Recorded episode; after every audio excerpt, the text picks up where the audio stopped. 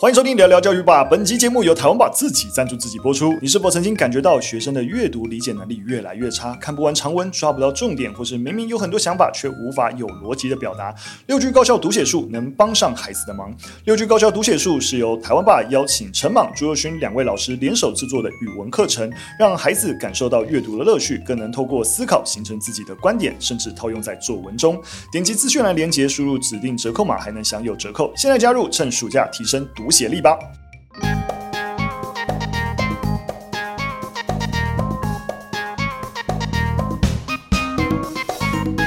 大家好，我是主持人小雨辰。大家好，我是一心老师。我们刚刚的一个口播广告啊，是我们算是今年我觉得蛮主打的一件新的事情。但我觉得那个课程核心要概念想要解决的，反而是希望用一些更基础的一些训练策略。来帮助孩子提升读写力，例如说，呃，就是朱若勋其在里面会提到二分阅读法。对，我们在学校里面会听到哦，有各种文体，什么记述文、抒情文、论说文、说明文，有的没有的。其实我们不用把它想那么复杂。对，甚至我们在判断一个文章的内容跟重点的时候，只要针对，例如说论点跟理由，很明确的做一些区隔，其实。啊、读懂文章就会变得很容易。为什么想要好好的做一堂语文课的重点也是他们把做那么多知识转译的一个影片？其实我们经常遇到一个问题啊，就是大家看这些影片，然后阅读我们这些内容，大家的理解完全不一样哈。就是那个下面的留言，那完全还是用自己的理解哦。拜托大家好不好？看懂里面的东西，大家再来讨论。其实基础的阅读能力、表达能力，其实是。至于你长期的一个知识获取而言，是基础中的基础，就是它是一个你开启知识的一把钥匙，好不好？你必须要把这个钥匙打造的越万能才行。所以我们在思考，在更长期的投入整个就是教育跟教材的制作工作当中，我就想说，还是先回来语文能力。对，当然我们之后当然包含，我们也希望能够做性教育的课程啊、台湾史更完整的一个课程，有一系列相关的规划。但我们先把语文能力。做好，因为我其实蛮常跟孩子讲的是说，现在的趋势、嗯、就是大家那个阅读理解能力其实要提升，因为不管是会考或是学测，我们如果以考试为导向来讲，你想要进到呃你理想中的学校，其实你就是要经过这这些关卡嘛、嗯。那不是只有国文或是英文这种阅读理解，其实。任何一科，所有学科那个试题都越来越长，没错。然后 你看不懂题目根本没有用。比如说数学应用题也是很长啊，你知道社会科就不用讲了，自然科也是。如果你在这个阅读理解能力上面是比别人弱的，你可能在。写考卷的过程你是比别人慢，如果你理解能力比较跟不上，就是一般同才的话，我觉得在学习上面是会比较吃力的。刚刚其实有偷偷问雨辰有没有就是更优惠的折扣嘛？但要到是同一个折扣，既然没有更优待的，我我能得到的也只有这个。不过这也是我如果回到台湾吧，我还是想要多跟大家聊的事情是，我们之前应该有跟大家分享过，知道。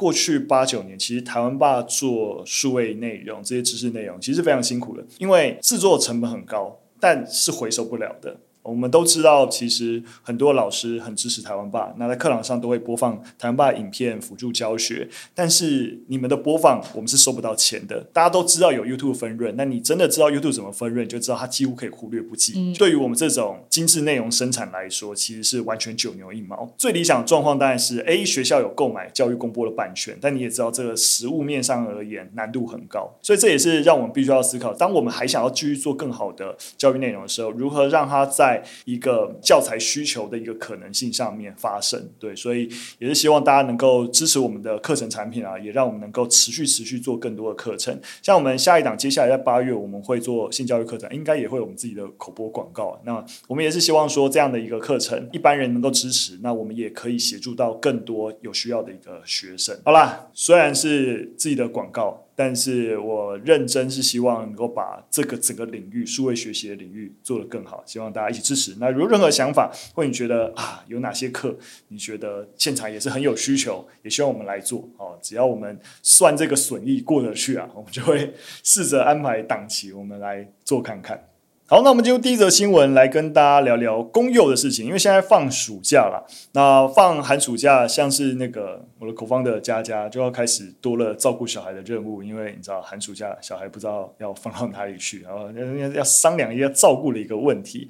那大家知道，其实，在例如说呃非营利跟准公共的幼儿园，那其实也都会有一些寒暑假的一个照顾的服务，公幼也有啊，就是公幼陆陆续有开办类似的服务，但相比啊，它的照顾费用是比较高的，所以啊，教育部也在眼里啊，就是要就是因为毕竟如果收费比较高，就会造成家长就是家庭的一个严重负担，所以就在眼里说啊，那是不是能够改由定额收费？那像以台南市为例啊，那在今年就开始有自筹经费来补助公幼去办理延长照顾，这延长照顾就是也许是平日那照顾时间拉晚，或者在寒暑假能够照顾，那每小时的收费啊，最多是五十块，然后弱势家庭不用钱。其实老实说啊，就单纯看到听到这个钱而言，诶，觉得好像还蛮好的。但你认真想啊，如果以寒暑假来说，即使一小时五十元。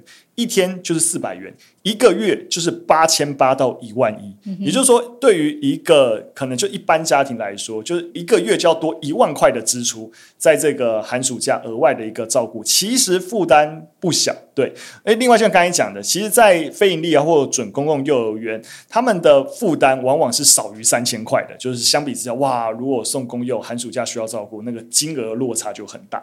我们在 EP 一四零就有讲到相关的新闻，那当时候谈论到的是，呃，台中、台南跟高雄他们有一些调整，那现在有更进一步的推进，就是在定额的这部分有一些新的改变，因为每一个县市或是每个公约他们。针对就是延托的终点费哈是不一样的，所以如果有个既定版的，我觉得对于呃家长来讲也会是比较少了一些负担。就像雨辰刚刚讲的，真的是一天就一天听起来没什么钱，对，哦，一个月累积起来，没错没错，就很惊人了。那当然了，现阶段在这样子的一个争取底下，教育部也有回应啊。那其实目前是就是规划像刚才讲的，直接以定额收费的一个方式，就不会说啊按钟点按时数啊加起来累加起来这么多，可能就是。固定每个月收个几千块，定额收费。那目前规划起来啊，初估因为现在公幼总幼儿人数大概有十三万名，也就这个经费啊，其实说实在的也不小啊。大概初估起来，如果政府要这样做的话，要有十亿元的经费，所以也是要向行政院去争取啊等等。但目标目前还是希望，目前大家还是希望一三年度的时候能够开办这样的一个服务啊，去降低这些在公幼的幼儿照顾的负担。所以也是一个呃对于。有小孩的人而言，好消息啦，是一个福音啊，嗯，是一个福音。好，那我们进入第二则新闻。上个月初啊，在东部啊，有一所高职被家长揭露，就是你在学校上课，如果没有把手机交出来，竟然会被记旷课。旷课是指学生没有在教室嘛？但那个学生明明在教室，只是手机还摆在自己身上。然后结果就被记旷课，所以家长就向公众揭露这件事情，就引发了讨论。那这整件事情啊，校方也证实了，对，手机没有交就被记旷课是学校的规定。但这个规定呢，是跟家长会一起表决通过，算是某种程度代表家长也同意了这样子。学校是在这个学期开始实施啊，就是诶，如果你上课时间没有交手机。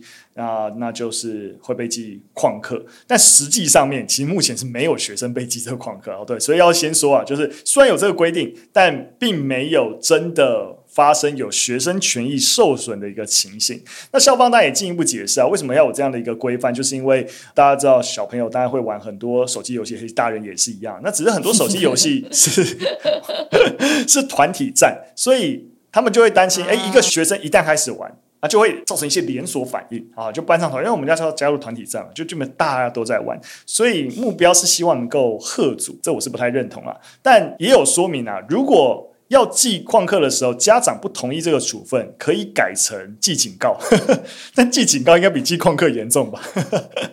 好了，总而言之，呃，就是呃，这是校方的一个态度，而且他们觉得这个事件其实是经过家长会表决通过的。所以是有找了家长来讨论，是大家认同的。但必须要说啊，就是本来在就是学生有手机就是一个常态。那其实每个学校本来都有制定自己的手机管理规范。你们学校是怎么管理手机的？我们不管啊，你们不管？高中部不管、哦、啊，国中也是，就是你呃来到教室第一件事情就是先交手机哦，然后老师会有一个手机盒，所以不是。上下课，对，是上下学。国中部是上下学，嗯，那高中是随意随意使用。嗯、那国小真的国小会有手机哦。国小好像也是跟那个国中不一样，一样就是上下学。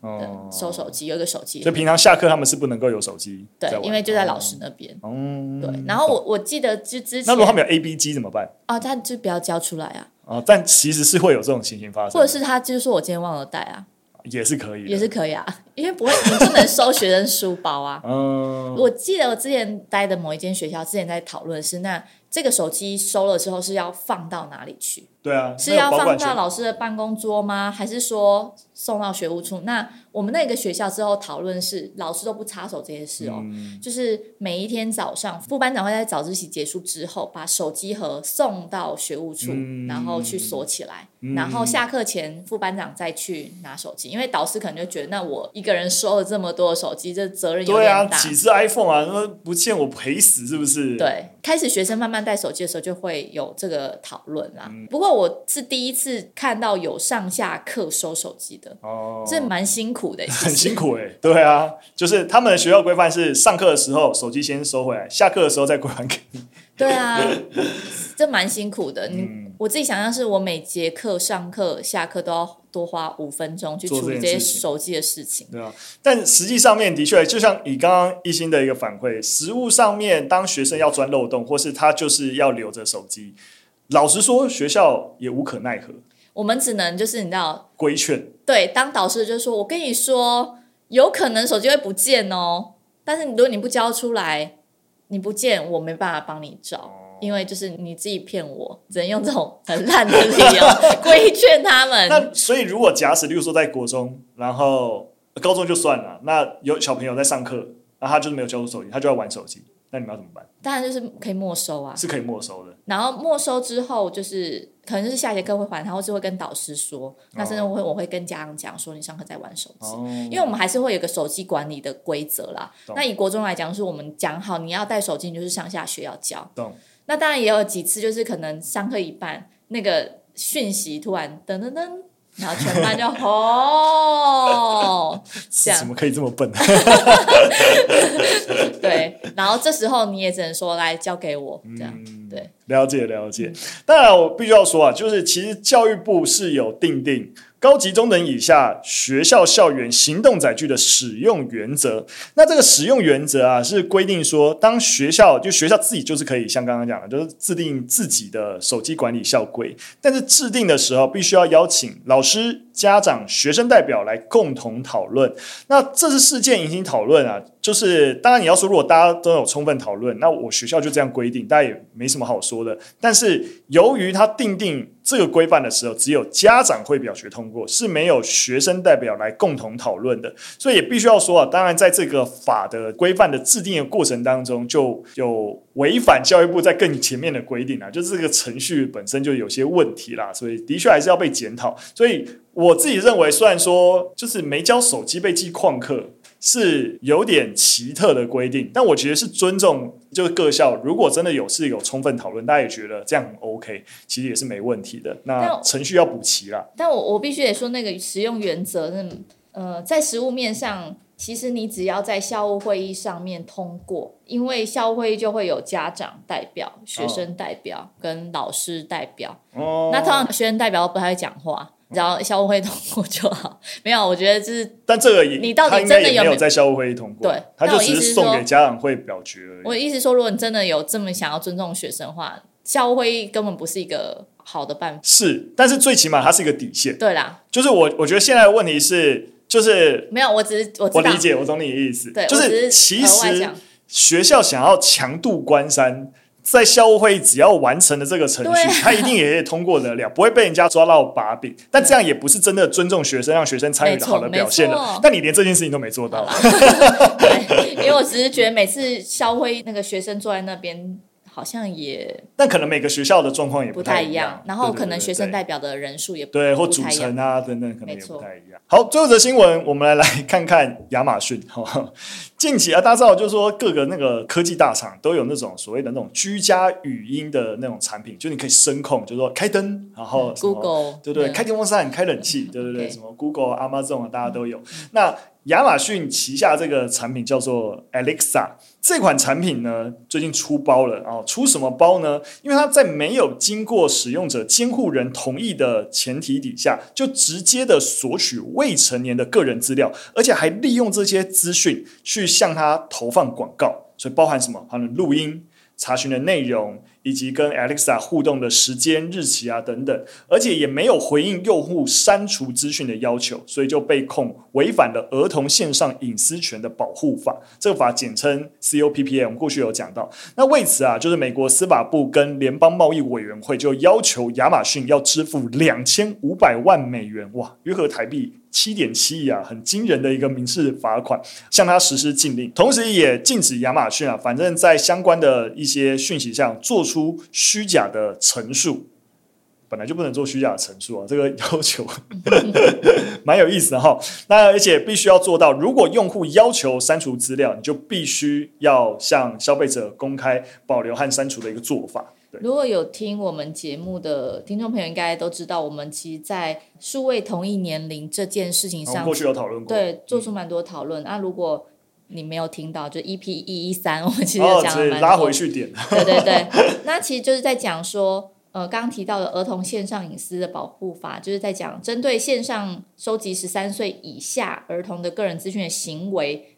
就是他其实详细的讲到，是网站营运商他必须遵守一些呃保护儿童的隐私跟安全的一些政策。那基本上就是十三岁以下的儿童，你不能比如说销售啊，或是。贪用他们的隐私权之类的，我想之前也有讲过啊。其实说实在，在我们当今的一个社会，其实让渡隐私换取方便，这是一个必然的事实。这之前也有简单讲过。我今天要 Google 导航，我能够不分享给他我现在在哪里吗？他不知道我在哪里，要怎么帮我导航，对不对？那我一旦分享，就是泄露我的隐私给 Google 嘛，嗯、对不对？但换取的就是我能够。更好的使用这个导航服务，对，所以隐私换方便，我觉得这几乎是一个我们当代生活必然的一个趋势。嗯、但我想，我们还是觉得，我们希望保护年纪比较小的小孩，基本上还是会有一个共识，就是对于儿童，单单那个儿童的一个定义跟年纪，本来其实各国也都有在讨论，他们不这么快速的，因为被收集个资，然后被相关的就是呃广告投放啊等等啊，可能对于这些。孩子的一个资讯环境的一个伤害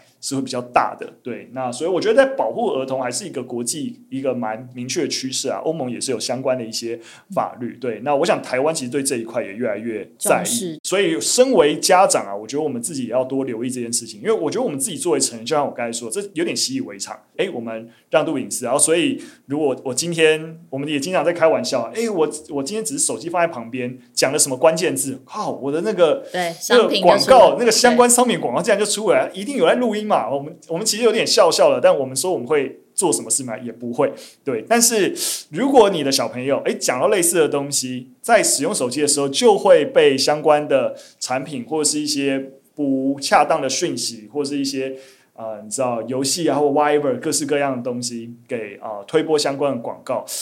可能就是我们就要多一点小心的地方了。所以在台湾，如果还没有明确相关的一些规范之前，我觉得我们作为个别的家长，就是留意相关的一些，一下，对，对对对对对，安全维护啊，隐私维护的事情。好了，今天跟大家分享了三则讯息，就到这边，非常感谢大家收听。如果喜欢我们节目内容，或有任何建议，都可以留言告诉我们。也希望大家可以支持我们新的呃课程产品六句高效读写术。那我们今天节目到这边，下次再见，拜拜，拜拜。